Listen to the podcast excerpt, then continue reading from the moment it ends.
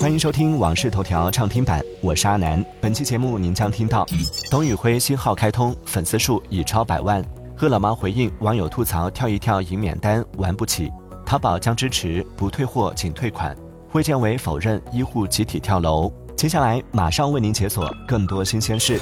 十二月二十七号，电影事故原型郭刚堂儿子被拐案在山东聊城市中级人民法院一审宣判。经审判，被告人呼负及死刑，缓期两年执行；被告人唐丽霞无期徒刑。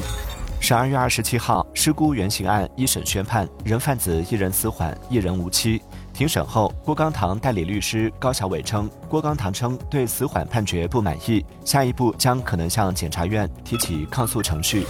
十二月二十六号，董宇辉新账号“宇辉同行”获平台认证，认证信息为“宇辉同行北京科技有限公司”。截至十二月二十七号下午，该账号粉丝数已破一百万。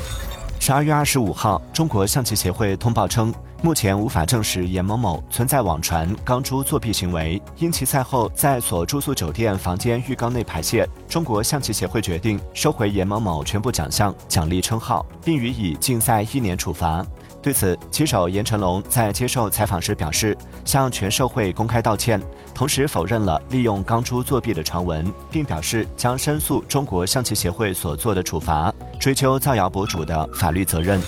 近日，饿了么推出的跳一跳赢免单活动引发争议，不少网友表示，在达成领取三十九元免单券活动条件时，却显示免单券已被抢完，质疑平台玩不起。对此，饿了么客服回应称，活动规则是数量有限，先到先得，并且建议大家尽量一次通过，这样的概率是最大的。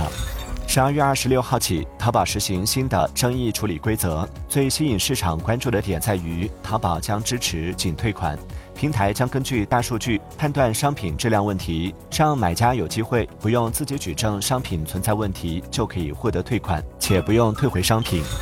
近日有消息称，四川遂宁市中医院有多名医务人员坐在窗台边，疑似以跳楼的方式进行讨薪，引发广泛关注。对此，遂宁市卫健委发布通报称，此事系部分医务人员对医院划转调整事宜存在异议，经充分沟通后，相关医务人员均已回到各自岗位。针对有网友反映在闲鱼上发现加拿大鹅捐赠甘肃镇区物资被倒卖的事件，闲鱼回应称，平台已第一时间进行排查，实际情况为该用户为蹭热点引流售卖羽绒服，编造了赈灾物资信息，属于恶意营销引流行为，平台已第一时间下架商品，并对账号永久封禁处理。